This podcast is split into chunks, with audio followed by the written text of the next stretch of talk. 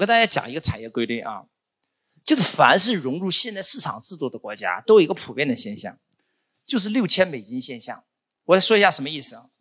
就是只要这个国家人均收入、国民 GDP 达到六千美金，它的消费形态就会改变。六千美金以前，它的消费是温饱型消费为主啊。什么叫温饱啊？穿衣服不要求这个什么款式、面料，要求什么？有的穿就行了。像我小时候，那都是穿哥哥剩下的衣服，还给你买新衣服，想什么想啊？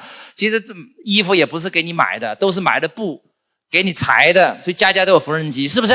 很多七十年代末八十年代初的人是不是这个经历？现在呢？你家里有缝纫机吗？你家里有缝纫机，我还要佩服你啊！所以那个时代叫温饱时代，现在呢叫做享受时代。中国现在啊，去年统计人均 GDP 将近一万美金，一万美金是什么意思啊？就是发达国家高等收入国家的入门这个水平了。中国现在已经这个消费力啊，已经很厉害了。这个时候叫享受型经济。享受经济特点是什么？哎，吃饭不是要求，不只是要求吃饱了，还要求什么？